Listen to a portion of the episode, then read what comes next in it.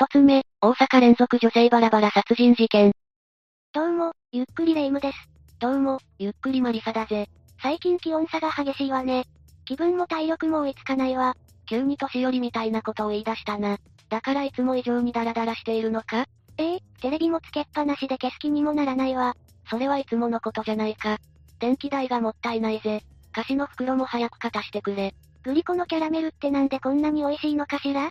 全く話を聞いてないな。マリサも細かいこと言ってないで、キャラメル食べなさい。うん、うまいな。このキャラメルを作ったグリコも偉大だぜ。それゆえに事件に巻き込まれたこともあるが、1980年代の事件でしょ？私でも知っているわ。じゃあ同年代にグリコ森永事件の陰に隠れて残虐な犯罪が起きたのも知っているか？それは知らないわね。1985年から1994年にかけて、女性4人と少女1人がバラバラにされた事件だ。そんな恐ろしい事件があったの？犯人はもう捕まっているのかしら？どんな事件だったのか気になるわね。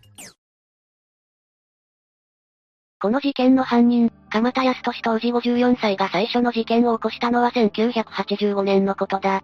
最初の被害者の A さん当時46歳は、大阪市東住吉区西今川に住んでいたぜ。A さんは夫と子供の3人と暮らしていたが、1985年5月14日に家出してから、西成区内の立ち飲み店で偽名を使って働いていたんだ。偽名を使ってまで働くなんて、よっぽどの理由があったのかしら ?A さんの詳しい事情は判明していないぜ。そして蒲田は1985年の5月下旬頃に、A さんが働いていた立ち飲み店を客として訪れるんだ。この時、蒲田は A さんのことを気に入り、食事に誘うんだ。そして二人で店外に出て蒲田の住むアパートに向かったぜ。A さんはアパートでも飲酒しだし、蒲田は注意したぜ。だが反抗され、蒲田はカッとなって A さんを考察してしまうぜ。そんな些細な理由で人を殺したの？蒲田は犯行を隠蔽するため、室内に血がつかないように、ビニールシートを敷いたぜ。そして、ノコギリなどの刃物を使い、流し台で A さんをバラバラにして遺棄するんだ。A さんの遺体は蒲田が逮捕後の1995年5月29日に発見されたぜ。場所は兵庫県神戸市西区の平野町にある雑木林だったんだ。事件から10年も経ってやっと見つかったのね。第2の被害者になってしまったのは、B さん当時19歳だぜ。B さんは大阪府富田林市にある知的障害者施設寮生だ。B さんと蒲田が出会ったのは、A さん殺害の1ヶ月後、1985年6月16日だったぜ。出会った場所は、通天閣の近くだ。B さんは1985年4月16日17時頃、施設の寮を出てから遊び回っていたそうだ。施設側は行方不明として扱っているぜ。つまり B さんも家出中だったってことかしら？ああ、蒲田と B さんは出会ったその日の午後14時頃に、何枠内の寿司店を訪れたぜ。店から出ると、蒲田は B さんを自宅へ連れ帰り、B さんと体の関係を持ったんだが、B さんにお小遣いを要求されたんだ。お小遣いと言ってはいるけど、これは売春ね。蒲田は1万円を渡したんだが、少ない、と抗議されて腹を立ててしまうぜ。蒲田は B さんに馬乗りになって、両手で首を絞めて B さんを殺害したぜ。そして A さんと同様、室内にビニールシートを敷いて、B さんの遺体をバラバラにすると、段ボール箱に入れてレンタカーで運んで奈良県工業町まで運び、竹やぶに遺棄したぜ。二人もバラバラにするなんてひどいわ。B さんの遺体は事件が起きてから約4日後、6月17日に発見されたぜ。奈良県警はすぐに殺人事件と断定して、高田警察署に捜査本部を設置したぜ。しかも、事件が発覚した3ヶ月後の1985年9月に、蒲田は警察に対する挑発行為をしたぜ。グリコの森永事件を模倣して、怪人22面相、という署名入りの挑戦状を高田署の署長宛てに送っているんだ。どんな内容だったの？捕まえられるものなら捕まえてみろ、という内容だな。さらに B さんを連れて行った寿司屋の店名や遺体切断の順序なども、書かれていたんだ。犯人しか知らない情報を書いて、真実味を持たせたわけだな。奈良県警が捜査すると、B さんは亡くなる前に、中年男性と寿司屋を訪れていたことが判明するんだ。発見された遺体の情報も、挑戦状に書かれていた内容と一致していたぜ。そのため、警察は、手紙は犯人からのもの、として捜査するんだ。蒲田が何をしたいのかがよくわからないわね。警察が行きつけのスナックに捜査に来たことを知った蒲田は、挑戦状の消印日に使用された、新大阪駅発東京駅行きの使用済み切符を同封し、東京にいたため犯行を行うのは不可能、と釈明状を送ったぜ。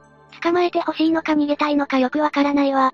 自己顕示欲は強いが、刑務所には入りたくなかったんだろうな。こんなことをするなんて、蒲田は一体どんな人物だったのかしら？それについても説明するぜ。蒲田は1940年7月10日、愛媛県大洲市で生まれたぜ。両親は旅館に割り箸を下ろす仕事をしていたんだ。蒲田は周囲の人間に、自分は有名旅館の跡取りだ、と見栄を張っていたようだぜ。随分見えっ張りな性格だったのね。そんな蒲田だが、高校2年生の時に悲劇が起きたんだ。なんと父親が他界してしまうんだぜ。これをきっかけに、蒲田は高校を中退して大阪に行き、板前の修行をするようになったんだ。あら、ちゃんと働いていたのね。料理人になりたかったのかしら？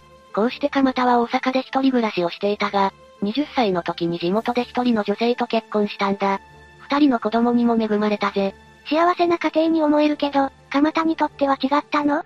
蒲田自身も幸せを感じていたと思うんだが、なんと妻が亡くなってしまったんだ。妻が亡くなったことで蒲田は子供たちと三人で、生活を送ることになるんだが、蒲田は子供を連れて地元から離れ、奈良県大和高田市に引っ越したんだぜ。それからは職を転々としていて、最終的に大阪の西成へ移住することになったんだ。蒲田は飲み屋で働いていた女性と再婚し、蒲田の子供たちも女性によく懐いていたぜ。紆余曲折あったけど、良いご縁に恵まれたわね。だが、蒲田は性格に難があったんだ。カッとなりやすく、何かあるたびに妻に手を挙げていたんだぜ。子供たちが止めに入っていたそうだ。子供の前で手を挙げるなんてろくな親じゃないわ。子供たちも再婚相手を守るなんて、よほど懐いていたのね。しかも蒲田は信じられない行動に出るぜ。他の女性と不倫をして、子供と再婚相手を捨てて姿を消したんだ。はぁ、あ、再婚相手と子供たちは血が繋がっていないのにどうするの？子供たちは再婚した妻が面倒を見ることになったぜ。面倒見の良い女性だったんだろうな。そんな素敵な人がいるのに不倫して、しかも子供を置いて逃げるなんて許せないわ。その通りだ。さらに蒲田は不倫相手と姿を消した後は、真面目に働こうとすらしなかったぜ。盗んだ服やアクセサリーを飲食用の女性たちに、相場より安い値段で販売して生計を立てるようになったんだ。最悪な男だわ。だが、よく足を運んでいたスナックでは蒲田の評判は良かったんだぜ。どうして？再婚相手と実の子供を捨てる男なんて、最低に決まってるわ。蒲田はこわもてな顔に似合わず、温和な雰囲気を出していて、女性に対してはとても優しかったんだ。満面の笑顔もよく見せていて、太った体も愛嬌として親しまれていたぜ。女性たちの間では、かまちゃん、というあだ名で呼ばれるほどだったんだ。近所でも、ペットのマルチーズ犬を自転車のカゴに入れて走る姿を目撃されていて、子供好きの愛想のいいおっちゃんという、良い印象を持たれていたんだ。実際の蒲田からはかけ離れたイメージだわ。だが、知人によると蒲田は金に細かく、スナックや居酒屋で月光することもあったそうだ。ホステスには金持ちアピールをするために、金を見せながら口説いたりしていたが、飲食代の支払いになると、なんでこんなに高いんだ、と狂ったように怒鳴る姿も目撃されているぜ。ということは、知人からの評判は悪かったの？そうだな。知人たちからは、酒に酔うと金額のことで腹を立てる。腕っぷしが強く急に怒り出す。すぐに首を絞める癖がある、などと言われていたぜ。首を絞めるって怖すぎるわ。そんな危険な習性を持つ男だから、カッとなったくらいで人を殺すのね。B さんの事件から約1年半が経った1987年1月22日、蒲田は小学校3年生だった C ちゃんに目をつけたぜ。当日の午後17時30分頃、そろばん教室から帰宅している C ちゃんに対して、蒲田は、住吉大社へはどう行くのかな？と声をかけて200円を渡しているんだ。素直な子なら疑うこともなく答えちゃうわね。蒲田はそのまま C ちゃんのことを愛説行為目的で誘拐して、自宅に連れ込んだんだ。だが、C ちゃんが泣き叫んだため、発覚を恐れて C ちゃんの首を絞めて殺害したぜ。蒲田は C ちゃんを殺害すると C ちゃんの遺体を段ボールに詰めて、山中に遺棄して、C ちゃんの自宅や小学校に電話し、3000万円用意しろ、と警護会身代金を要求するんだ。殺害された C ちゃんの遺体は1987年5月4日に、大阪府の豊野郡にある山中で発見されたぜ。C ちゃんはバラバラにされなかったの？C ちゃんはこの事件で、唯一バラバラにされなかった被害者なんだ。蒲田は、まだ小さかったので切断せず、段ボール箱に入れて運んだ、と供述しているぜ。遺体を物のように扱うなんて怖すぎるわ。蒲田は C ちゃんの殺害後、すぐに次の犯行に及んだのかしら？いや、次の事件を起こしたのは C ちゃんの事件から6年後だぜ。この6年間は、別に反省とかじゃないぜ。2回にわたって窃盗罪で実刑判決を受け、刑務所で服役していたからなんだ。刑務所生活で反省したわけでもないのね。残念ながらそうなるな。蒲田は出所から4ヶ月後の1993年7月に第4の事件を起こしたんだ。蒲田はいつもの手口で、当時45歳の女性、D さんを自宅に連れ込んで押し倒したぜ。この時、蒲田は D さんから、お金はいくらくれるの？と尋ねられたんだ。蒲田はこれに激高するぜ。まだ何もしていないのに金の話をされたからだな。蒲田はいつものように D さんの首を絞めて殺害したんだ。そして、D さんのこともバラバラにし、大阪府箕面市にある、山中に遺棄したんだ。こんなひどいことを繰り返すなんて、同じ人間だと思いたくないわ。まったくだな。そして最後の被害者である、E さん当時38歳は蒲田と顔見知りだったぜ。E さんは以前、蒲田が盗んだ洋服を安い金額で購入していたそうだ。だが、蒲田は顔見知りにも容赦はしなかったぜ。1994年の3月下旬に E さんを自身のアパートに連れ込んだ。だが、E さんも D さんと同じように金銭の支払いを求めたんだ。これで口論になり、蒲田は激高して E さんを殺害したぜ。E さんもバラバラにされてしまったのかしらああ、E さんの遺体も大阪府箕面市の山中に遺棄されたぜ。翌月の4月3日に発見されたんだ。E さんが発見されたなら、同じ山に遺棄されている D さんも、見つけられたんじゃないの？もちろんだ。周辺の捜索で、4人目の被害者である D さんも発見されたぜ。D さんの遺体は E さんの遺体から約150メートル離れた場所にあったそうだ。このことから、連続事件の可能性が高いとして、捜査が行われたぜ。事件発覚から翌年の1995年2月、蒲田はまた窃盗容疑で逮捕されていたぜ。その際に蒲田の指紋を照合したところ、あるデータと一致したんだぜ。あるデータ？第2の事件の後に奈良県警に送られた、挑戦状の指紋データだぜ。これは重大な手がかりね。そして事件当時に蒲田が借りていたレンタカーの走行距離も、B さんが発見された現場の距離と一致したんだ。そんなことまでわかるの？警察の捜査力はすごいということだな。蒲田は警察の取り調べで、5件すべての事件について自供したぜ。この時には A さんの事件も発覚していたの？まだ判明していなかったが、蒲田の供述通りの場所から A さんの遺体が発見されたぜ。これで、すべての事件が解決したわけだな。時間がかかったけど、A さんも見つけてもらえてよかったわ。裁判の様子はどうだったのかしら？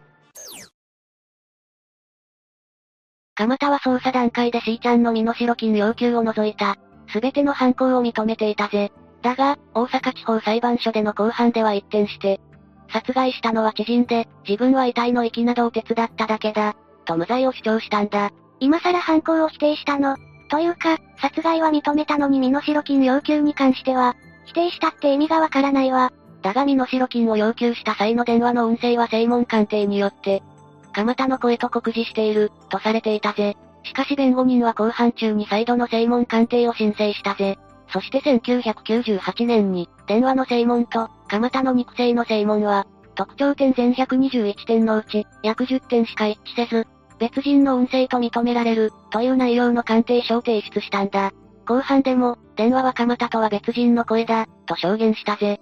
さらに連続殺人事件で逮捕されるきっかけとなった、窃盗事件に関しても、蒲田は基礎事実を、身に覚えがない、と全面的に否認したんだ。自分の犯した罪から逃げたくて必死だわ。1996年3月13日に大阪地裁で連続殺人事件に関する初公判が開かれたが、蒲田は基礎事実を、全く身に覚えがない、と全面的に否認して、特に C 事件については、基礎上に書いてあることはデタラメだ、とまで明言したんだぜ。聞いているだけで腹が立つわ。裁判長は5件すべてを有罪と認定し、蒲田に極刑を言い渡したんだ。だが、C ちゃんの身代金要求に関しては、蒲田本人の自白がない上に、電話があった際にはすでに事件が広く報道されていたため、便乗犯の疑いがあるとして無罪となったぜ。納得いかないけど、確かに犯人のふりをして、そういうことをする輩はいるわね。だが、この判決を不服とした蒲田は控訴したぜ。検察側も身代金要求の電話に関して無罪になったのは納得できないとして控訴したんだ。結果はどうだったの？大阪高裁は、身代金要求犯と被告人系の正門が一致しているとした。正門鑑定の結果は信用できる。第一審判決は証拠の評価を誤っており破棄されるべきだ、として、身代金要求も蒲田が起こしたとして、検察側の主張を認め、改めて蒲田には極刑を言い渡したぜ。蒲田はこれも不服として最高裁に上告したぜ。2005年6月6日に開かれた上告審口頭弁論公判で弁護人は、共犯者がおり、すべて蒲田の単独犯と認定した現判決は事実誤認。捜査段階の自白は警察官の暴行によるもの、などと、主張して死刑回避を求めたんだ。往生際が悪いって、こういうことを言うんだと思うわ。同年の7月8日、裁判長は控訴審判決を指示して、蒲田の上告を棄却したぜ。これにより、ついに蒲田の死刑が確定したんだ。蒲田の刑は2016年3月25日に大阪拘置所で執行されたんだ。蒲田は75歳だったぜ。死刑執行まで、随分と時間がかかったわね。控訴と上告をしていたし、複数の事件だから仕方ないのかしら？蒲田に限らず、死刑執行を避けるために獄中から、何度も再審請求をする死刑囚もいるくらいだからな。蒲田が起こした事件は、警察庁によって、警察庁広域重要指定122号事件に指定されたぜ。事件当時はこの事件を、グリコ森永事件と並ぶ、最重要課題、と位置づけて捜査していたんだ。警察庁広域重要指定ってどういう意味なの？普通の事件は管轄の警察が捜査するんだ。だが、警察庁広域重要指定事件に指定されると、日本全国の警察機構が協力するんだぜ。4人の女性と1人の少女が身勝手な犯行で、命を奪われたんだし、当然だわ。以上が、この事件の内容だ。二つ目、杉並親子強盗殺人事件。まずは事件の概要を説明するぜ。事件は今から約16年前の2007年1月25日、東京都杉並区のある家で発生したんだ。母親で86歳の A 子さんと61歳の長男 B さんが殺害され、現金約4万7千円やキャッシュカードが奪われたぜ。事件は3日後の1月28日に発覚したんだ。二人も殺したにしては被害額が少ないわね。あ、でもキャッシュカードも奪っているから、銀行から引き出そうとしたのかしら？ああ、犯人は1月25日に現金を引き出そうとしているぜ。警察は2月10日に、当時22歳の志村博士を逮捕したんだ。やはりキャッシュカードで現金を引き出すのが目的だったのね。逮捕された志村は随分若いけど、なぜ被害者親子を狙ったのかしら？実は、犯人の志村は被害者宅の裏手にある家に住んでいたんだぜ。ええご近所さんだったの？ああ、志村は親子の殺害を認め、金が欲しかったと供述しているぜ。犯行も事前に計画し、道具も準備していたんだ。サバイバルナイフに黒い戦闘服と目出し帽、黒の登山靴姿で強盗殺人に及んでいるな。盗んだ現金は、最初に言った通り、遊びで使い切っていたぜ。遊ぶ金欲しさにご近所の老親子を殺害したの。なぜそんなことをしたのかしら？ではここからは、犯人の志村博文について見ていくぜ。志村博士は被害者親子と同じ東京都杉並区に住んでいたぜ。家族構成は両親の他に、姉と弟もいる5人家族だったんだ。兄弟が多かったのね。家庭環境はどうだったの？両親はとても真面目で評判が良く、家庭は裕福だったぜ。しかも志村家は地主として有名で、父親は不動産会社を経営していたんだ。マンションなんかも保有していたぜ。マンションを持ってるなんて、本当に裕福だったのね。そんな環境で、志村は何不自由なく育ったんだ。幼い頃の志村を知る人によれば、おとなしくて挨拶をきちんとするいい子、だったそうだな。中学の同級生によると、志村は比較的頭の良い生徒だったが、影が薄く目立たない存在だった、そうだぜ。お金持ちだけど、それを鼻にかけるような子供でもなかったのね。そんな志村は高校卒業後、日本大学理工学部に進学しているぜ。機械工学を専攻していたが、ほとんど授業には出席していなかったそうだ。サークルにも入っておらず、職員は、印象に残る学生ではない、と証言していたぜ。大学に入っても目立たない存在だったのね。授業にも姿を現さないなんて、出席日数は大丈夫だったのかしら？志村は一時期、病気を理由に大学を休学していたそうだ。志村が何の病気だったのかは明らかになっていないが、事件当時は大学3年生だったぜ。大学には行かないものの、昼間から近所を歩き回る姿が目撃されているんだ。さすがに、周辺の住民は志村を不審がっていたぜ。住民によればその時の志村は、気持ちが悪く、普通の感じではない、様子だったんだ。病気が本当かは置いておいて、志村は歩き回って何をしていたのかしら？最寄り駅の近くにあるゲームセンターに通い詰めていたぜ。週に5日ほど、午前11時から2、3時間をそこで過ごしていたそうだな。志村は対戦型のゲームを好んでプレイしていたぜ。常連客とも親しくて、ゲームの合間に趣味の話もしていたんだ。すっかり常連になっているわ。でも、志村の趣味って何だったの？彼は周囲の人に、ナイフやモデルガンを集めている、と語っていたぜ。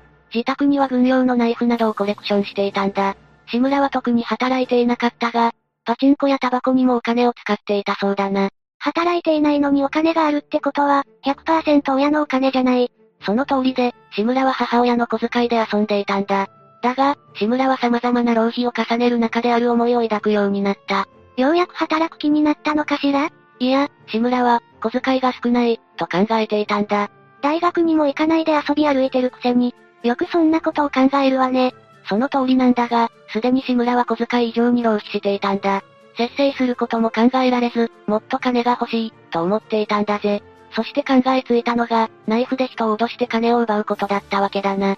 いやいや、発想がおかしいわ。お金が欲しいなら働くべきなのに、それは考えなかったの。残念ながら、働くという考えはなかったようだ。彼は自宅のすぐ裏手にあった A 子さん宅に目をつけたぜ。当時 A 子さんは86歳で長男の B さん61歳と二人で暮らしていたんだ。年老いた親子だから力でも勝てると思ったのかしら？卑怯な考え方だわ。A 子さんは地元切手の世話好きな女性として知られていたぜ。長男の B さんは一級建築士で、温厚な性格なしっかり者だったそうだ。A 子さんと暮らしていたということは、B さんはずっと独身だったのかしら？もともと B さんは妻とカナダで暮らしていたぜ。だが、親の介護のために帰国して在宅で仕事をしていたんだ。海外で働く優秀な息子さんに、世話好きな優しいお母さん。そんな素敵な親子を、志村は標的にしたのね。2007年1月25日の午前3時頃、志村は全身黒ずくめの格好で、A 子さん宅に押し入ったんだ。志村は他人の家に押し入るという行為に対して、ゲームをしている感覚、だと思ったそうだ。そして彼の手には、コレクションの一つである軍用ナイフが握られていたぜ。強盗をゲーム感覚って、どういう神経してるのよ。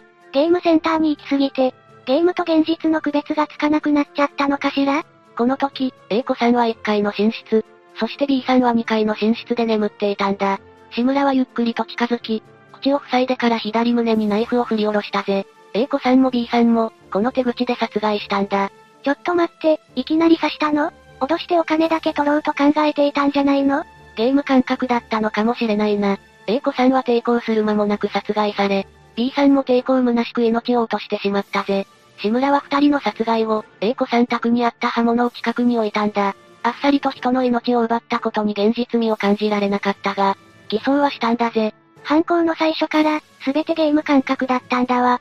でも、偽装工作もしてるし、自己保身もあったのね。志村はそのうち冷静になり、元々の目的だった、お金を奪うこと、を思い出すぜ。手当たり次第に A 子さん宅を物色し、財布から約4万7千円とキャッシュカードを盗むんだ。それ以上の金品は見つからなかったそうだな。目的を忘れてるし、現金も少額しか奪えないし、ずさんな犯行だわ。ああ、そして志村はコンビニの ATM に向かったんだ。B さんのキャッシュカードを使って現金を引き出そうとしたが、暗証番号がわからず失敗しているぜ。その後も数日にわたって数件のコンビニに行き、お金を引き出そうとしたが全て失敗したんだ。暗証番号もわからないのに、お金が引き出せるわけないじゃない。志村はカードを使ったことがないのかしら？ずっと小遣い生活で、キャッシュカードなんて使ったことなかったんだろうな。志村はお金を諦めたようで、カードを捨てているぜ。さらに、犯行時に使用した靴なども処分したんだ。そろそろ事件が発覚してもいいんじゃないかしら？ああ、犯行から3日後に、近所の男性の通報で、事件が発覚しているぜ。A 子さん宅の郵便受けに新聞が溜まっていて、姿も見えなくなっていたからな。こうして警察の捜査が入るわけだが、志村はひどい偽装工作をしているぜ。ひどい偽装工作って、どんな内容だったの？捜査が始まったことに気づいた志村は、自分から警官に声をかけたんだ。昨夜から自転車がない、盗まれた、不審な音がする、という内容だな。志村は自宅に警官を呼び寄せ、嘘の被害を見せながら捜査状況を聞き出していたんだ。発覚の3日後には、ガラスが割られた、空き巣に入られたようだ、と言って、再び自宅に警官を呼んでいるぜ。架空の犯人の存在を匂わせながら、事件の捜査状況を聞き出していたのね。卑怯で卑劣だけど、変なところで頭が回るやつだわ。だが、志村の偽装は幼稚だったぜ。警官が窓を調べたところ、尖ったもので疲れた跡しかなかったんだ。まして、割られたり侵入されたりした形跡はなかったんだぜ。警官は、空き巣に入られてはいないのではないか、と志村に聞いたんだ。ガラスが割られたと話してるのに、実際には割れてないのよね。そんなことしたら、警官も不審に思うんじゃないかしら？志村はやることが中途半端だわ。まったくだな。志村はその後、警官の許可を得て A 子さん宅の前を訪れ、花を手向けてもいるぜ。この時の志村は加えタバコをしていて、花だけでなく酒も備えているんだ。あろうことか、A 子さん宅に向かってタバコの煙を吹きかけてもいるぜ。タバコを吸うなんて、死者を冒涜しているわ。志村は常識もなかったのね。志村はその後、周囲に対し、自分は犯人ではないという演技までしているぜ。彼はその際、誰がこんなことをやったんでしょう。怖い世の中になりましたね、と話しかけていたんだ。現場に駆けつけた報道陣に対しても声をかけ、今日はカメラが少ないですね。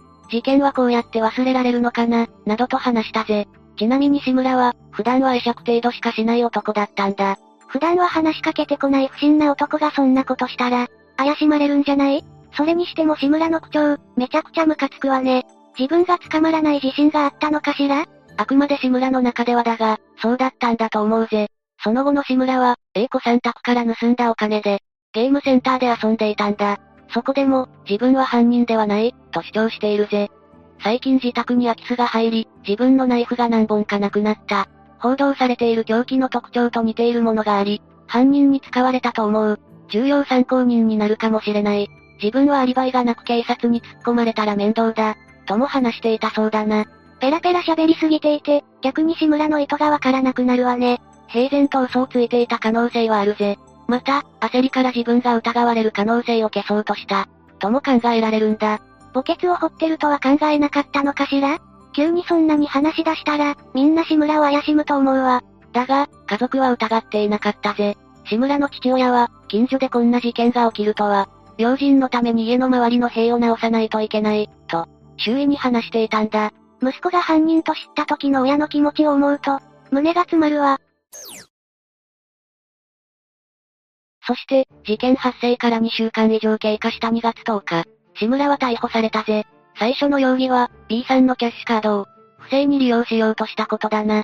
その後は A 子さん親子の殺害を認め、お小遣いがあまりもらえず、金に困っていた。どの家でもよかった、と供述したんだ。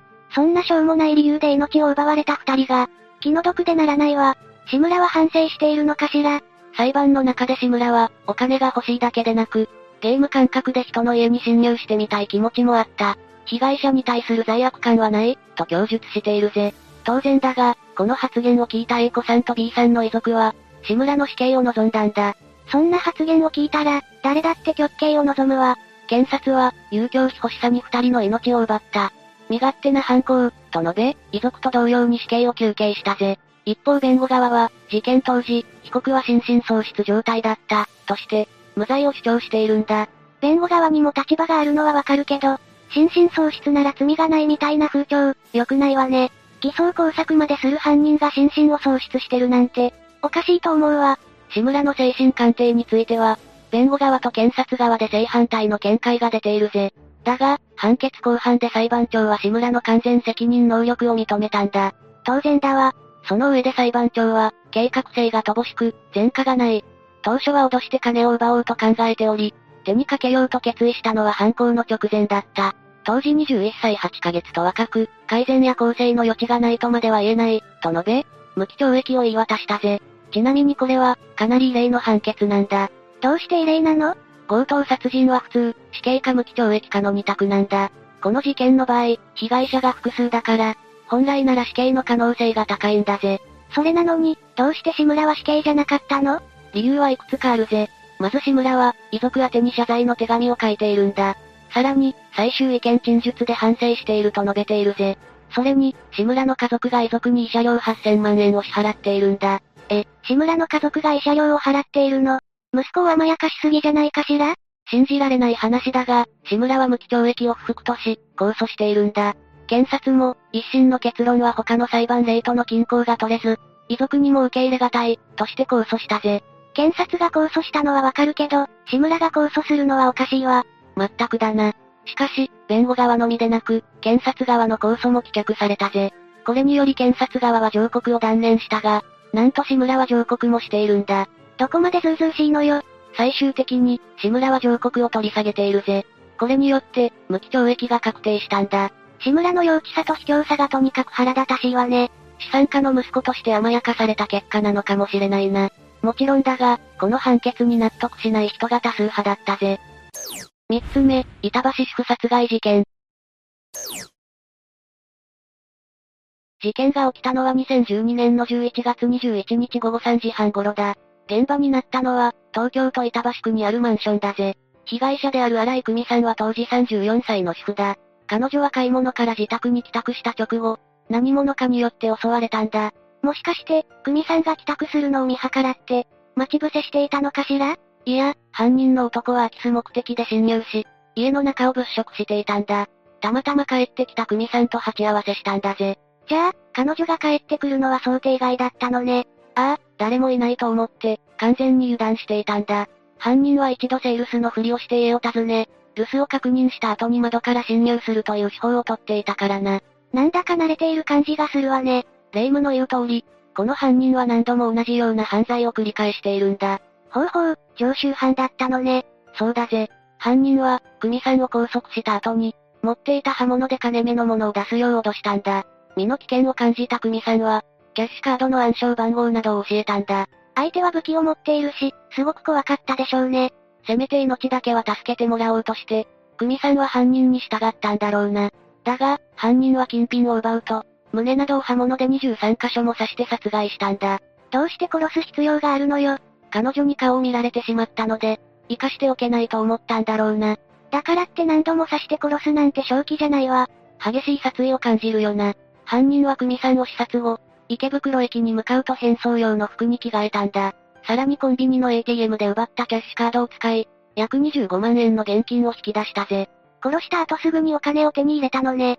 さらにスーツへ着替えて見た目を変えると、その足で麻雀の店へと立ち寄ったんだ。そこで3時間ほど遊んでいたんだぜ。人を殺した後に、よく平気でそんなことができるわね。信じられないよな。その後、帰宅した久美さんの夫が遺体を発見して事件が発覚したぜ。妻が生き絶えているなんて思っても見ないわよね。想像するだけで胸が痛むわ。相当ショッキングだったと思うぜ。事件の通報を受けた警察はすぐに捜査を開始したんだ。久美さんの家のインターホンの映像を調べると、事件直前に不審な男がいたことが分かったぜ。不審な男は、一体何をしていたのかしら？その男はカメラに映らないよう、わざと体を横にずらして立っていたんだ。だが、久美さんの家に設置しているカメラには、広角レンズがついていたぜ。男の顔は、しっかりと撮影されていたんだ。広角レンズって、普通のレンズとは違うの？ああ、普通のレンズよりも見える範囲が広いんだ。この映像によって、犯人が割り出されたんだぜ。その男が犯人だったのよね。何者なのかしら？逮捕されたのは、殺害現場となったマンションの近所に住んでいた男だったぜ。当時23歳の、松尾元気という人物だ。松尾はほぼ無職で、金に困っていたんだぜ。それだけで殺人を犯したの？まだ若いし、頑張って働いて稼げばいいじゃない。だが、松尾はそんな常識の通用しない、とんでもない男だったんだ。次はその辺を詳しく解説していくぜ。福岡県の福津市で生まれた松尾は、三兄弟の末っ子として幼少期を過ごしたぜ。小さい頃はスポーツが得意で、よく外で遊ぶ子供だったんだ。へえ、かなり元気な子だったのね。だが彼は成長するにつれ、どんどん性格が消極的になっていったんだ。そして中学生になると、周囲からいじめを受けるようになったぜ。なぜそんなことになってしまったの？気弱だった松尾は反撃ができず、いじめっ子の餌食となったんだぜ。それでも中学はなんとか卒業したんだが、高校で再びいじめに遭うんだ。また同じ目にあったのね。このことが原因で、松尾は高校2年の時に学校を中退してしまうんだぜ。途中で辞めちゃうくらい辛かったってことね。ああ、その後は通信制の高校に入学して短大に進学したんだ。今度は順調な学校生活を送れたのかしら？それがそうもいかなかったんだ。松尾は、せっかく入った短大を辞めてしまうんだぜ。え、また誰かにいじめられたの？いじめというより、周囲に馴染めなかったんだと思うぜ。そして短大を中退してからは、就職のために名古屋へ引っ越したんだ。その就職先では、しっかり働いていたのか気になるわ。残念ながら、そこも長くは続かなかったんだぜ。学校も仕事もうまくいかないことが多かったのね。ジップによると、松尾は何をやるにも中途半端な人間だったそうだな。親にそんなこと言われるなんて、相当だわ。私もそう思うぜ。松尾は仕事を辞めて実家に戻ってくると、定職にもつかなかったんだ。することといえば、麻雀くらいだったそうだな。いいご身分だわ。もっと真剣に就職活動をすべきじゃないの？地元の成人式に出席した際、松尾は麻雀のプロになると語っていたぜ。就職は考えていなかったんだろうな。いやいや、いくらなんでも危機感がなさすぎだわ。そんな松尾の言動を、両親はよく思っていなかったぜ。当たり前だわ。そのせいか、松尾は上京して、カラオケ店のバイトとして働くようになったんだ。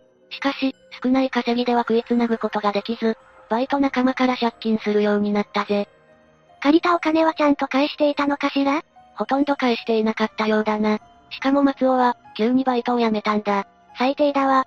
そんな状態でよく生活していたわね。住むところとかあったの？松尾は Facebook で知り合った女子大生の A さんと交際し、一緒に暮らしていたんだぜ。そして A さんには、サラリーマンとして働いていると嘘をついていたんだ。どうして彼女を騙すようなことをしていたの？日頃から松尾は見栄を張っていたんだ。Facebook には大手企業に就職が決まった。などの嘘を書き込んでいたぜ。A さんにもバレないよう、スーツを着て会社へ行くふりもしていたんだ。必死にサラリーマンを演じていたのね。その労力をうまく使えば、普通に就職できたと思うぜ。でも、嘘でお金は入ってこないわ。生活費はどうしていたの ?A さんと折半していたぜ。けど、松尾は収入がほぼない状態だったのよねどうやってお金を用意していたのか謎だわ。今回の事件の数ヶ月前から、松尾は空き巣や強盗を繰り返していたんだぜ。嘘をつくためにそこまでしていたの？他人の金を奪うことで、働かなくても生活していけると思ったんだろうな。犯罪でお金を手に入れることに対して、何とも思っていなかったのかしら？盗みを働く方が簡単だと、味を占めてしまったんだと思うぜ。簡単って言っても、毎回成功するとは限らないわ。盗みに入っても、お金がない場合だってあるじゃないの。その通りだな。松尾は住んでいたアパートの家賃が払えず、滞納するようになってしまうんだ。盗みを働いていても、生活が楽になるわけではなかったのね。ああ、すぐにでも金が欲しかった松尾は、住宅街を物色したんだ。どこの家を狙おうか品定めしていたんだぜ。それで今回の被害者である久美さんの家を狙ったの？ああ、これまで幾度も盗みを働いていた松尾は、慣れた手つきで侵入したぜ。だが、カメラに自分の姿がしっかり映っていたことには気づかなかったんだ。盲点だったってことよね。私も自宅のインターホンについているカメラを、変えた方がいいかもって思っちゃったわ。周囲がよく見えるカメラに変えれば、今回のように証拠がちゃんと残るからな。うんうん、そうよね。証拠がないと逮捕できなかった可能性だってあるんじゃないの？ああ、特に人通りの少ない場所だと、目撃者がいない場合が多いんだ。そうなると、犯人逮捕まで時間がかかってしまうぜ。その間に逃げられちゃうこともあるの？もちろんあるぜ。最悪、国外逃亡する犯人だっているんだ。そんな遠くに逃げられちゃったら、捕まえるのは絶望的ね。手続きも面倒になってくるからな。今回は映像に残っていて本当に良かったわ。しかも松尾は逃走中。街中にあった防犯カメラにも姿が映っていたんだ。そして2012年12月1日、警察は松尾の住むアパートを訪問し、任意同行を求めたんだぜ。素直に応じたのかしら？ああ、だが久美さんを殺害した事件については容疑を否認したんだ。ここでも嘘をつくのね。でも、そんな嘘が通用するのかしら？事件が起こった日は、知り合いと一緒にいたと証言していたぜ。だが、曖昧な点が多かったんだ。癖になっていたけど、嘘が上手なわけではなかったのね。それに、松尾の自宅から押収された私物の中から、久美さんの DNA が検出されているんだ。動かぬ証拠だわ。さらに松尾の関係者として、A さんも事情聴取を受けたんだ。実は彼女は、松尾がサラリーマンだと、嘘をついていたことに気づいていたんだぜ。ってことは、無理して見栄を張る必要なんてなかったじゃないの。とんだ茶番だったってことだ。それで命を奪われた久美さんはたまったもんじゃないぜ。2013年11月11日、東京地裁で今回の事件の裁判員裁判が行われたぜ。それまでは容疑を否定していた松尾だったが、裁判中は一転して、私がやりました、と犯行を認めたんだ。認めた方が有利になると思ったのかしら。嘘をつくと、裁判員の心象が悪くなると思ったんだろうな。それで真実を言うつもりになったってことね。裁判では、久美さんの事件前に起こした空き巣と、強盗の被害額も明らかになったんだ。全部合わせると、一体いくらだったの？額にして、100万円近くもの金品を盗んでいたんだぜ。かなり悪質ね。検察側は犯罪を繰り返し、結果的に殺人まで犯してしまった松尾に対して無期懲役を主張したぜ。一方で弁護士側は、被害者を殺害してしまったのは、精神的に余裕がなかったせいだと主張したんだ。殺人についても計画性はないとして、上場借用を求めたんだぜ。確かに計画的ではないと思うけど、それで殺人が許されるなんてことはないわ。しかも、久美さんには何の落ち度もないからな。ある日突然、命を奪われたんだもんね。そして裁判長は判決で、松尾に無期懲役を言い渡したんだ。彼はどんな反応をしたの？無言で頷き、裁判長の話を聞いていたようだぜ。そのまま終わるかと思いきや、傍聴席からは松尾に対する怒号が飛び交ったんだ。誰か止めに入ったりしなかったのかしら？裁判長が一旦止めようとしたみたいだな。だが、松尾が立ち去るまで、彼に対する怒りの声は止まなかったんだぜ。そうだったんだ。無期懲役が決まったとしても、親族や友人は気が済まないからな。どんな判決が出ても、心から納得することはできないわね。犯行に及んだ動機も身勝手だからな。そんな理由で殺人事件を起こすなんて、許せないぜ。さて、以上で今回の事件についての解説は終わりだぜ。見栄のために殺人を犯してしまうという驚きの事件だったが、霊夢はどう感じた？嘘ってここまで人を狂わせるのね。松尾が挫折ばかりの人生を歩んでたのも大きいだろうな。エリートのサラリーマンになることを夢見ていたのかもしれないぜ。だから必死になって嘘をつき、嘘に振り回されていたんだろうな。きっと自分に自信がなかったんだと思うわ。ああ、そうだな。ほぼ無職状態で、毎日フラフラしている現状に、満足していなかったと考えられるぜ。それが嫌なら、嘘をつくんじゃなくて就職でもすればいいのよ。彼は短大を中退しているし、仕事を続けることも苦手だったんだ。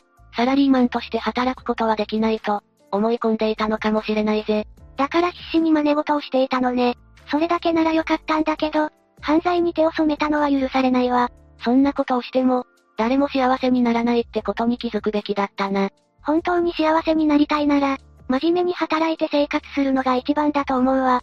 誰かのお金や命を奪うことなんて、絶対しちゃダメよね。全くもってその通りだぜ。松尾は両親とも仲が悪く、構成させてくれる人も周りにいなかったんだろうな。でも、地元の成人式に参加した時は、夢を語るような相手がいたのよね気さくに誰にでも話しかけていたみたいだぜ。だが、悩みを打ち明けるような、深い関係の友人はいなかったんだろうな。うーん、そうだったのね。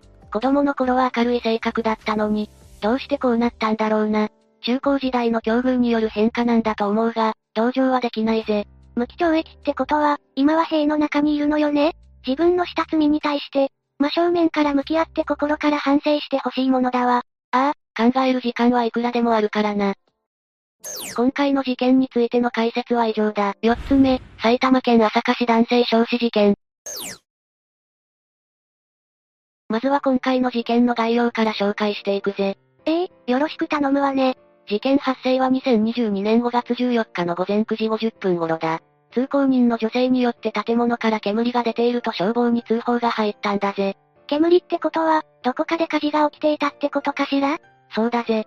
火元となったのは、長吉内装という内装工事会社の建物だったんだ。作業場や事務所として使っているプレハブだぜ。会社で火災が起きちゃったのね。無事に消火できたのかしら？消防隊は駆けつけてからすぐに、消火活動を行ったんだ。しかし、この火災によって建物のほとんどが全焼してしまったんだぜ。ひゃあ、建物が全部燃えちゃうくらいに炎がすごかったの？ああ、壁は黒焦げで、屋根も焼け焦げて落ちていたんだ。かなり炎が激しかったことがわかるぜ。作業場としても使っていた場所だから、燃えやすい材料があった可能性も高いんだ。なるほど、だから火の手が一気に上がっちゃったのかもしれないわ。それにしても、建物がそこまでひどく燃えちゃうなんて恐ろしいわね。しかもこの建物の焼け跡からは、男性の焼死体が発見されたんだぜ。ええー、一体誰の遺体が見つかったの？それが損傷が激しかったせいで、身元を特定するのに時間がかかったんだ。ほうほう、でも特定されたってことは誰か判明したのよね。ああ。この遺体は、長吉内装の社長である長吉良さんだということが分かったんだぜ。ってことは、自分の会社で火災に巻き込まれちゃったの？巻き込まれたというより、犯人が長吉さんを狙って放火したという方が正しいぜ。おっと、なんだか少し物騒な話になってきたわね。何せ現場となったプレハブ建物には、ガスが一切通っていなかったからな。誰かが意図的に火をつけた可能性が高いんだぜ。だけど、火事って気づいたら慌てて外へ逃げ出すじゃない？どうして長吉さんは建物から出なかったのか謎だわ。建物の入り口は施錠されており、長吉さんは逃げたくても逃げられない状況だったんだ。犯人は長吉さんを閉じ込めて、放火したってことなのね。そんなひどいことするなんて信じられないわ。しかも長吉さんの上半身部分には、骨折した跡が複数箇所あったんだ。骨折って、もしかして誰かに暴行されたんじゃないの？ああ、警察は何者かが、硬い凶器で何度も長吉さんを殴ったと見ているぜ。まるでリンチじゃない、他に傷はなかったのかしら？あざもあると想定されていたぜ。だが、遺体は重度の火傷を負っていて確認できなかったんだ。火傷のせいで骨折しかわからなかったのね。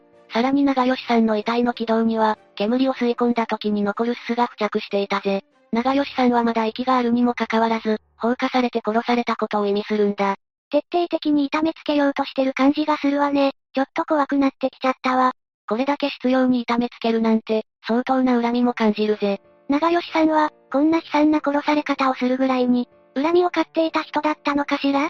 じゃあ次は、その辺を含めて長吉さんの人物像について紹介していくぜ。長吉さんってどんな人だったのか教えてほしいわ。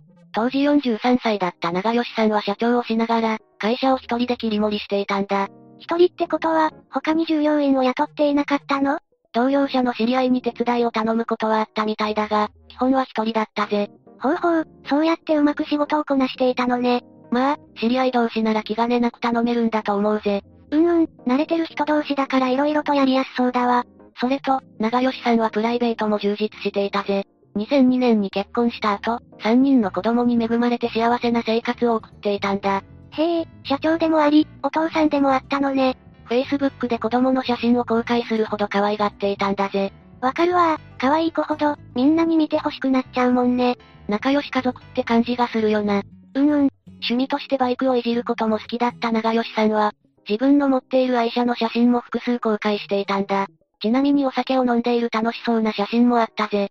順風満帆に過ごしていたのね、羨ましいわ。ああ、長吉さんは誰に対しても優しい性格で、同僚者とも非常に仲が良かったんだ。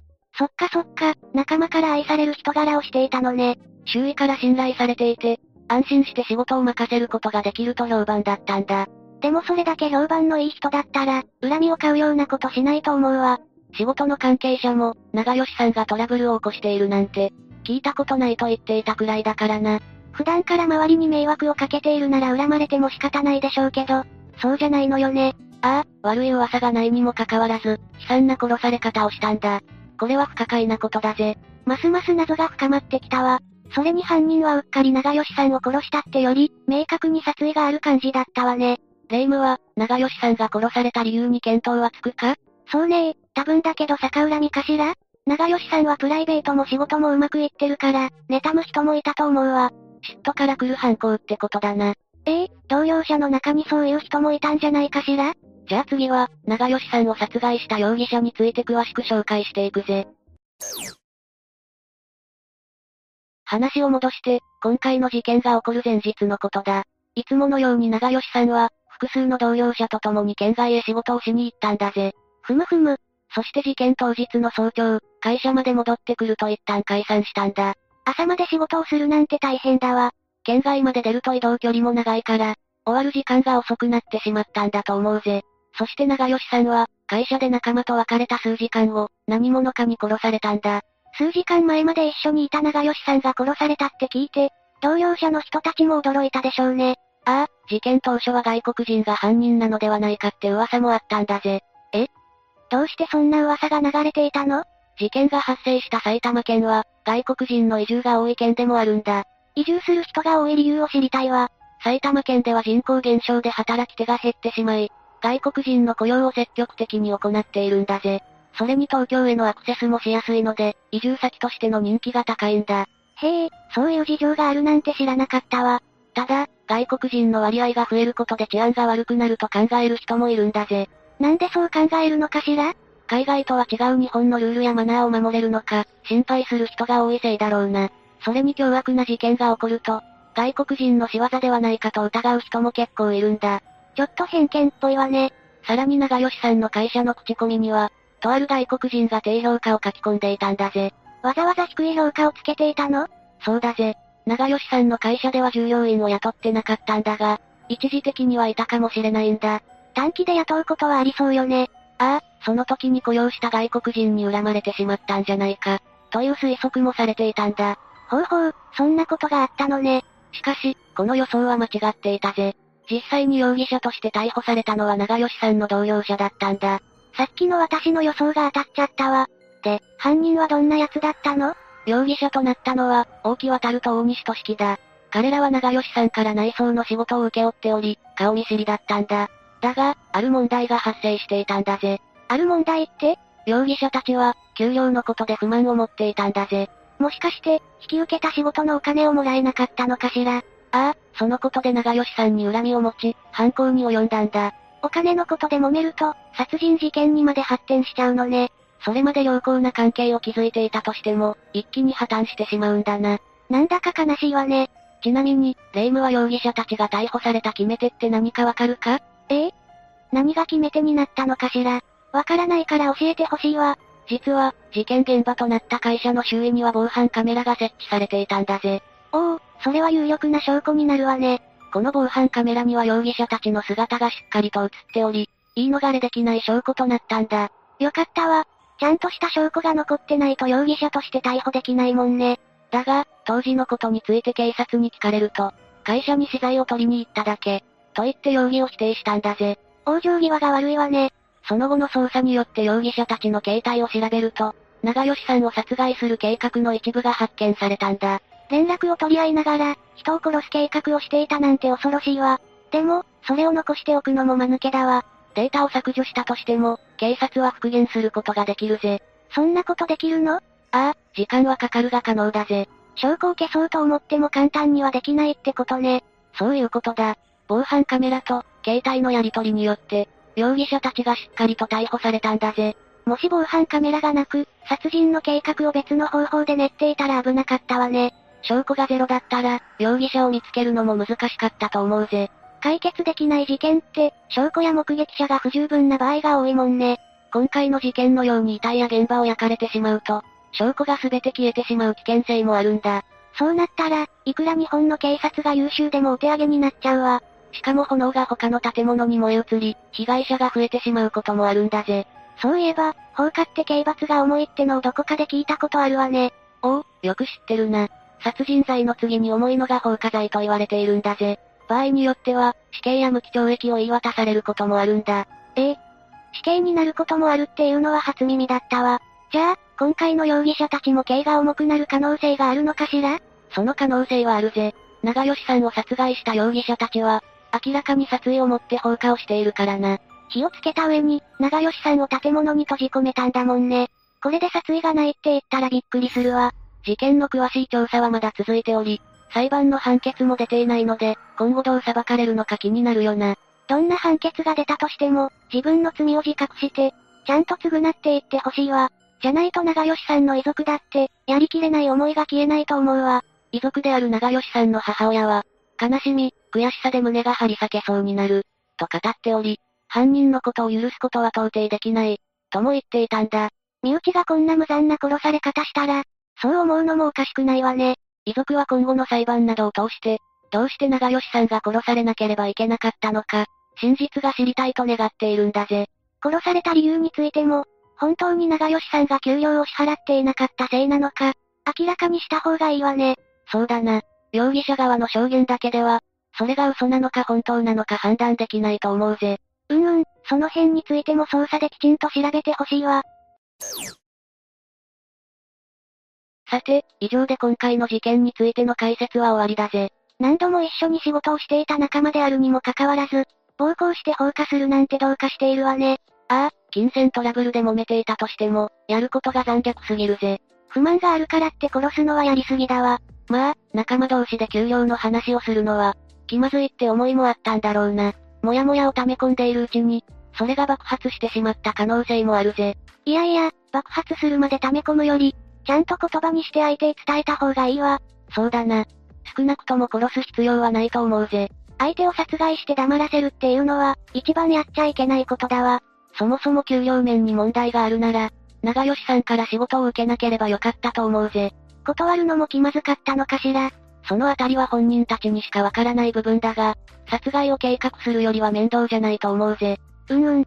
もし長吉さんを殺害した理由が他にもあるなら、早く白状してほしいわ。霊夢の言う通り、金銭トラブル以外に揉め事があったかも気になるところだぜ。まだ隠していることがあるなら、洗いざらい話してほしいわ。遺族は真実を知りたいと願っているし、下手に隠さずに答えてほしいんだぜ。以上で、今回の事件についての解説は以上だ。5つ目、寝屋川夫婦襲撃事件。まずは犯人がどうして強行に及んだのか説明するぜ。よろしくお願いするわ。この事件の犯人である渡辺健一39歳は、事件当時はタクシー運転手として、働いていたがどの職場でも長続きせず、仕事先をよく変えていたんだ。人間関係がうまくいかなかったのかしら？いや、職場を転々と変えていたのは失業保険を受給するためだ。職場を変えることで失業保険を不正受給するという、犯罪行為をしていたんだぜ。ちなみに失業保険はハローワークから支給されるぜ。失業保険って、失業した人が就職活動に専念できるように、生活を保障するためのものでしょ？それを悪用するなんて許せないわ。その通りだ。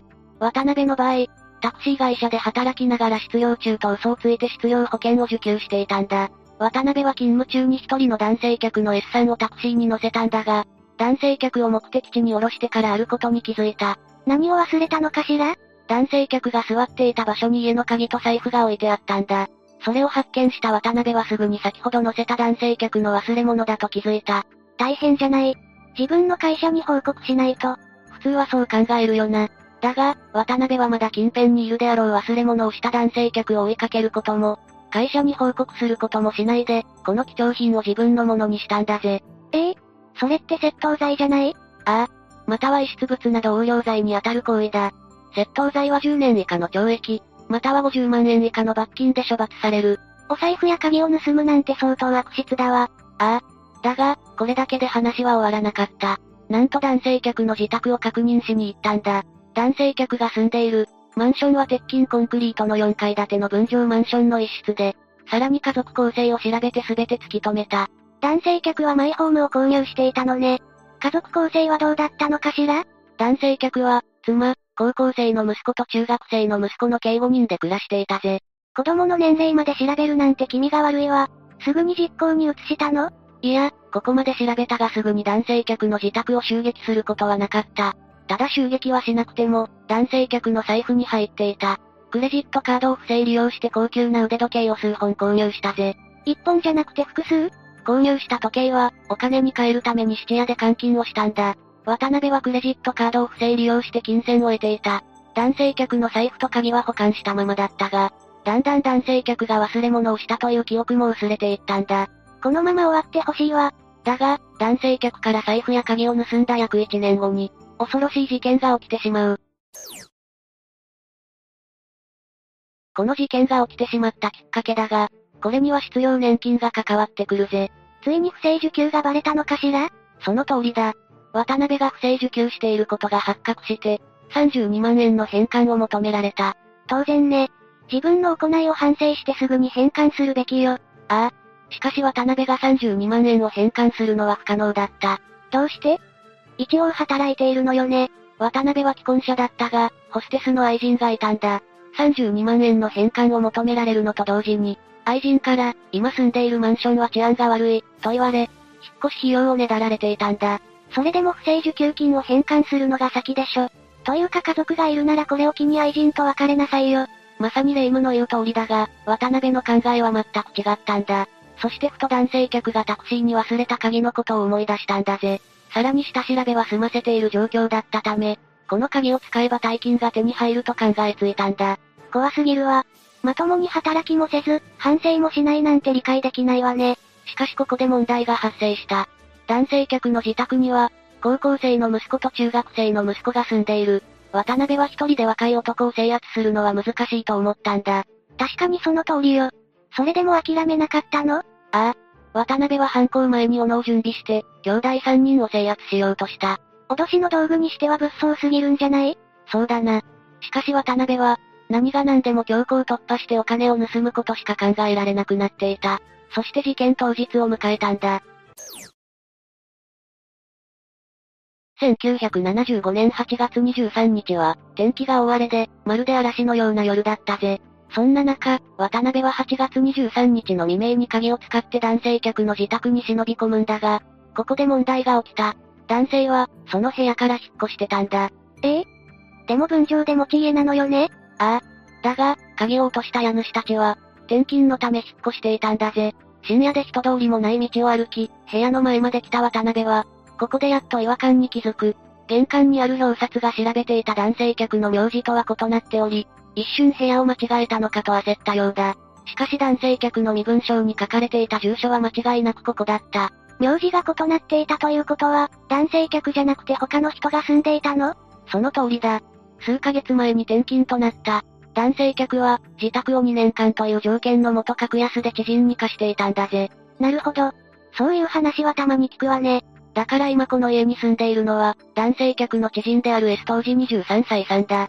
S さんは新婚で、3ヶ月前から、妻の M さん当時22歳と、この家で生活を始めたばかりだった。そこに斧を持った渡辺が侵入してくるなんて怖いわ。渡辺は表札が違うため一瞬焦ったが、念のため持ってきた鍵を鍵穴に刺すと、玄関の鍵が開いてしまった。鍵の交換はしていなかったの？現代でこそ防犯意識も高いが、当時は1975年だ。2年間住むだけで鍵を交換しようとは思わなかったんだろう。確かにそうね。今でも田舎の方は鍵をかけるという習慣がないし、そう思い至らなくても仕方ないわ。賃貸物件じゃなくて知人の分譲マンションだったから余計にな。鍵が変わらないままだったため、渡辺はすんなりと玄関から室内に侵入することに成功した。そして渡辺は、S さんたちが就寝中に金品を物色したが、なかなか見つからない。そうこうしているうちに S さんが違和感を覚えて目を覚まし、室内を物色している渡辺に気づいた。ま、まさか、S さんに気づかれた渡辺は、持っていた斧をためらいなく S さんに振るったんだ。これを受けた S さんは、背中や腰などを傷つけられてしまい、渡辺を抑え込むことが不可能になってしまう。さらにこの騒ぎで妻の M さんが目を覚ましたが、今度は M さんの喉付近に斧を振り下ろした。こうして S さんは大怪我を負い、M さんも喉を傷つけられてしまって危機的状況に陥ったんだ。しかし渡辺は逃走するどころか、さらに強行に及んだ。これ以上何をしたっていうの？斧で M さんの指や足首を切って、金のありかを聞き出したんだ。しかもそれだけにとどまらず、M さんに乱暴を加えようとした。しかし、おびただしい出血で床が滑りやすくなっていて乱暴するのは諦めた。だが、性的ないたずらを加えている。そんな、人間のやることじゃないわ。ああ。M さんが負った心の傷は、我々では計り知れないだろう。こうして面識すらない S さん夫婦を恐怖のどん底に追いやった渡辺だが、逃走しようとはせず、長時間家に居座ったんだ。はいこんなことをしておいて平然と家に居座っていたの。ああ。3時間も家に居座っていた渡辺だが、家を出る際は、持っていた鍵を使って玄関の鍵を閉めてから逃走した。S さんと M さんはまだ生きているのかしら ?S さん夫婦は危険な状況だったが、渡辺が逃走すると、M さんは必死に警察に通報した。こちら三井が丘団地の S ですが、人殺しです。助けてください、と伝えた。この110番通報を受けて、すぐに警察が駆けつけて事件が発覚したんだが、S さんの玄関は渡辺が逃走する際に施錠されていて、すぐに部屋に入ることができず、隣人に許可を得て隣の部屋のベランダから部屋に入った。そこで警察は、目を背けたくなるほどの現場を目の当たりにする。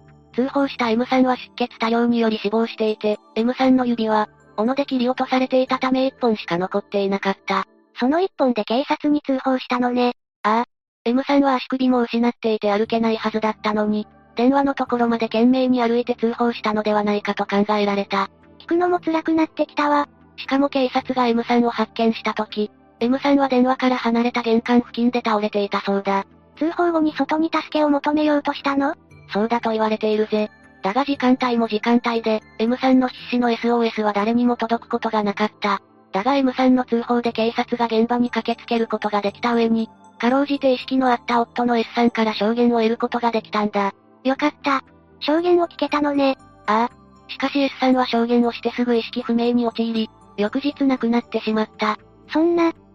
S さんはどんな証言を残したの？暗くてよくわからないが男一人に襲われたと証言したぜ。すぐに渡辺は捕まったのかしら？警察はすぐに調査を開始したが、玄関が施錠されている密室状態で、窓やベランダにも犯人がこじ開けて侵入した痕跡がなかったことから、捜査は難航してしまった。あまりにも残忍な事件のため、怨恨による犯行とも考えられ、S さん夫婦の関係者も洗ったが、どれだけ調べても S さん夫婦の周囲にトラブルはなく、誰かに恨まれているような話も出てこなかったんだぜ。そして捜査が行き詰まりそうになったんだが、警察はとあるものに目をつけた。逮捕につながるものが見つかったの。一体どんなものかしらそれは S さん宅の鍵だ。警察が確認したところ、鍵は3つあることが判明したんだぜ。まず S さん夫婦が1つずつ所持していた鍵は部屋の中から発見された。残り1つは M さんの母親が保管していた鍵も手元にあるのが確認されたんだ。すごいわ。これで捜査に進展があったわね。だが、オリジナルと思われていた S さん夫婦が所持していた鍵と、M さんの母親が所持していた鍵を調べると、M さんの母親が持っていた鍵はオリジナルではなく、スペアキーだったことが判明した。警察は、改めて S さん夫婦に家を貸していた男性客に話を聞くと、渡辺のタクシーの中に鍵や財布を置き忘れてしまったことを思い出したんだ。そして男性客の証言でタクシーに乗った日時や乗車した場所と、降車した場所を聞き、タクシー会社も明らかになっていった。警察は男性客の証言でタクシー会社の勤務記録を調べていくと、ついに渡辺が容疑者として捜査線上に浮かび上がったぜ。やったわ。これで逮捕できたのね。逮捕された渡辺は、取り調べで白を切り続けていたが、警察の手によって渡辺が犯した罪はどんどん明らかになっていったんだ。まず1975年12月7日にクレジットカードの不正使用が判明した件で、渡辺は遺失物横領と詐欺容疑で別件逮捕された。その後、S さん夫婦殺害について取り調べが行われると、ついに S さん宅に鍵を使って侵入して殺害したことを供述したんだ。S さん夫婦を殺害した後もクレジットカードを不正利用したなんて、とんでもない神経ね。さらに捜査を進めて、ついに、1976年1月19日に詐欺、住居侵入、強盗殺人、遺失物横領、窃盗容疑で渡辺を再逮捕した。捕まってよかったわ。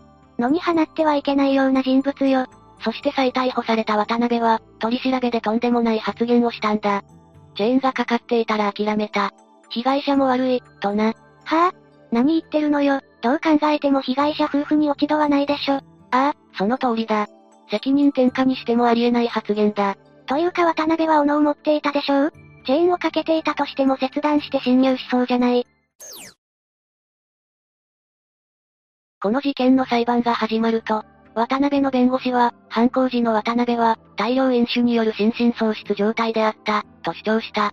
さらに、S さんが命を落とした直接の原因は、渡辺の攻撃ではなく、病院の輸血ミスによるものだ、と言って上場酌量を求めたんだ。責任逃れがひどすぎるわ。反省の色を見せても絶対に許せないのに、まさか罪を認めないなんて、そもそも輸血が必要になるような犯行を犯したのは渡辺でしょう。まさかこの主張が認められることはないわよねもちろんだ。当然弁護側の主張が通ることはなく、1977年9月6日の一審判決で、渡辺に死刑が言い渡されたぜ。弁護側は判決を不服として控訴したが、控訴は棄却され、さらに上告もしたが1980年11月6日に最高裁判所は上告を破棄して、ついに渡辺の死刑が確定したんだ。こんな残忍な犯行に及んだんだから、この判決は妥当だと思うわ。そうだな。死刑が確定して約8年後の1988年6月16日、大阪拘置所で刑が執行された。8年も時間があったし、せめて反省はしたのかしら。どうだろうな。渡辺の最後の言葉は、嘘やろ。叶わんな、だったと言われているぜ。いつか死刑になるのに、どうしてそんなことを言ったのかしら。執行はまだまだ先だとでも思っていたの？渡辺の刑が執行された日は、大阪拘置所で徳島母子殺害事件の犯人の刑が執行されたんだ。だから自分の番はまだ先だと楽観視していたようだな。同日死刑は珍しいの？最近だとオウム真理教の元幹部6人が同日に刑を執行されたな。あ、覚えているわ。6人同時だったから驚いたわよ。以上が、この事件の内容だ。あまりにも残虐すぎて言葉が出てこないわ。そうだな。鍵を忘れただけでこんな残虐な事件が起きるなんて、誰も予想できなかっただろう。私も軽く見ていたわ。早速明日、鍵を買い替えないと。ああ。今度からはなくさないようにカバンにくくりつけたらどうだ？そういうグッズも売っているぜ。そんな便利グッズがあるなら早く教えて欲しかったわね。お前は何様だ？まあいい。今度一緒に買いに行くか。あとレイムは時々鍵を閉め忘れるから、それも気をつけてくれ。ええ靴を脱ぐ前に鍵を閉める習慣をつけないと。というかどうやって私の家に入ったんだ？マリサの家のスペアキーがあるからよ。勝手に持ち歩くな。なくされたらたまらないから没収だ。というわけで、今回は、寝屋川夫婦襲撃事件について紹介したぜ。それでは、次回もゆっくりしていってね。